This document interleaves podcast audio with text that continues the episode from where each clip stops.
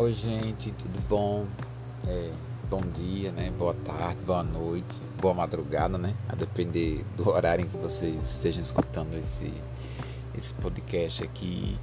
É, eu queria me dirigir em especial para os alunos do terceiro ano da escola e conversar com vocês uma coisa.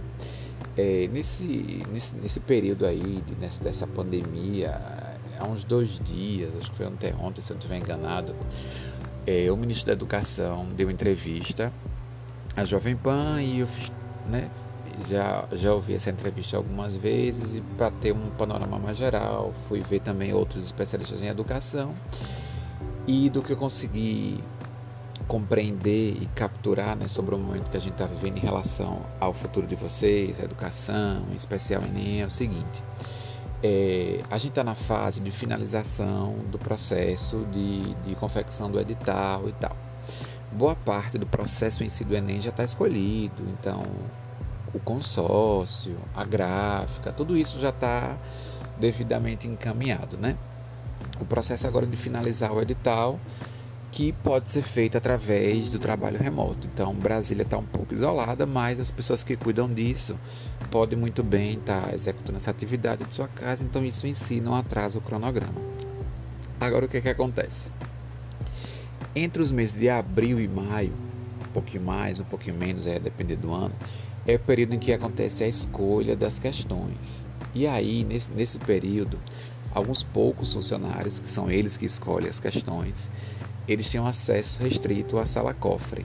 Nessa sala cofre é onde eles vão ficar o dia inteiro ali apurando e vendo lá as questões e tal. Então, se a gente chegasse a este ponto em isolamento, aí sim teria problema, porque eles não teriam acesso ao ministério, porque estaria fechado, e aí atrasaria o processo. Então, em tese, hoje, né, no dia de hoje, isso não atrasa, né? No, é, em março, né? isso não atrasa o processo. Mas é preciso pensar no panorama maior, numa perspectiva maior. Há um indicativo de que este processo de aula, de suspensão de aula, de férias, se estenda até abril, quem sabe até o final de abril. E aí você tem que pensar numa realidade muito mais nacional. Há cidades como São Paulo, Rio de Janeiro, o estado do Rio Grande do Sul, que é, acumula né, o contingente populacional né, de, de maneira mais intensa, que a coisa talvez ainda perdure por muito mais tempo. E isso certamente vai atrasar o calendário das escolas e tal, e vai fazer com que o MEC repense, porque serão muitos estudantes com calendário atrasado. Né? Isso certamente vai fazer com que o MEC repense, mas não é uma coisa que eles devem falar agora. Mas a gente tem que pensar em tudo. É, algumas escolas particulares, inclusive daqui de Aracaju, já estão fazendo, é, criando plataformas para poder fazer aula à distância, né, para trabalhar com aula online inclusive é, em especial para esses alunos de ensino médio, terceiro ano e tal. Então isso pode levar a um certo desnível, né, uma certa disparidade, porque você vai ver um contingente que continua trabalhando, que continua estudando, que dá segmento e outros não. Então tudo isso o MEC tem que levar em consideração. Então, onde é que eu quero chegar com tudo isso? Olha, é, esse Enem ele vai ser totalmente atípico. Isso quer dizer que é, não é o momento para você descuidar da sua formação, não é o momento para você parar de estudar, porque a gente não sabe o que, é que vai acontecer. Pode ser que o MEC mantenha esse cronograma, porque lembra que ainda tem eleição, né? Então o Enem está previsto para o começo de novembro, porque é logo após ao segundo turno das eleições, porque não podem coincidir. Mas se houver alteração na eleição, e se houver necessidade de alterar o Enem, tudo isso vai embolar lá na frente. Então, é, não dá para a gente antever o que, é que vai acontecer, mas a gente precisa trabalhar com todos os cenários, né?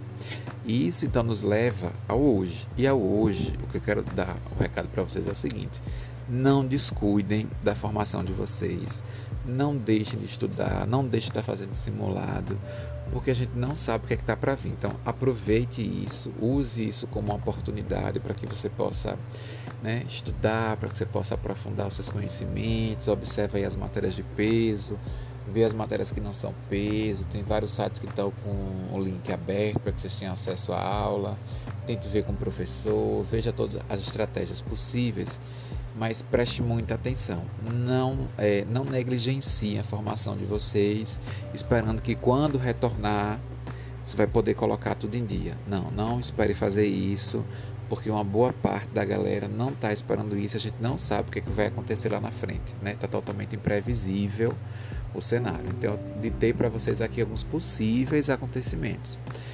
é, que nos levam justamente a pensar no aqui e agora. E o aqui e agora é continue estudando, separe, faça o seu cronograma. Quando for estudar, desliga telefone, desliga a internet, separa uma, duas horinhas ali para você, pelo menos, para que você possa estudar. Se não conseguir, vai criando ciclo, né? Estudo uma, duas horas de manhã, uma, duas horas da tarde, vê uma forma que você possa fazer isso, mas não descuide. Beleza? Era esse o recado de hoje e eu volto aí qualquer hora.